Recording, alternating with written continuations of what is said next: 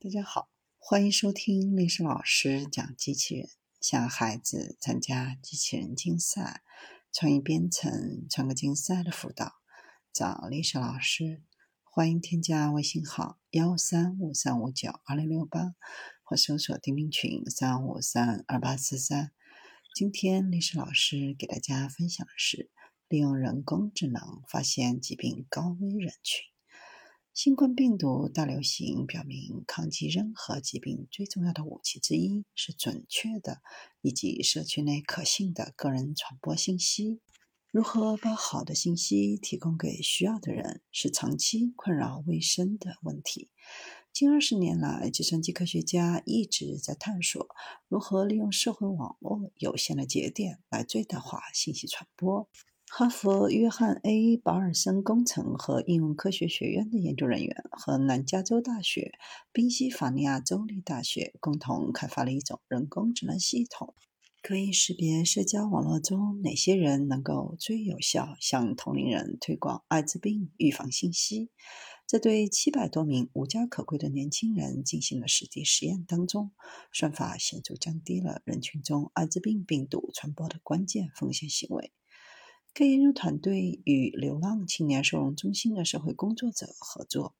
在那里，无家可归的年轻人可以得到食物、衣服、病例管理和艾滋病病毒的检测。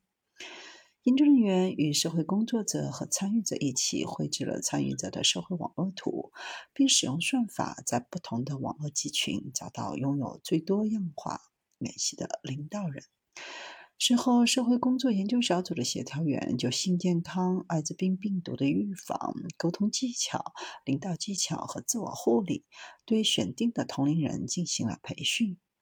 相关人员被要求通过与他们在临时收容中心的社会关系进行沟通，促进定期的艾滋病毒检测。参与人工智能辅助策略的年轻人与只参与观察组的同龄人相比，参与无保护性行为的可能性显著降低。在抽样组与最受欢迎年轻人被招募为领导人的小组相比，行为改变更快。大多数参与者的改善发生在一个月的调查当中，而最受欢迎的一组直到第三个月才看到改善行为。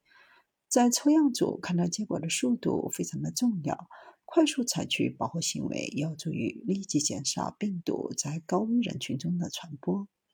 在为期三个月的干预结束时，许多年轻人都离开该中心，所以需要在短时间内接触到尽可能多的人。这是首次使用人工智能方法优化社会网络对健康的。干预，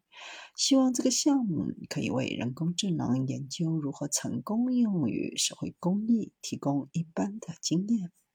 这一策略可用在社区内传播有关于营养、药物滥用和其他公共卫生危机的信息。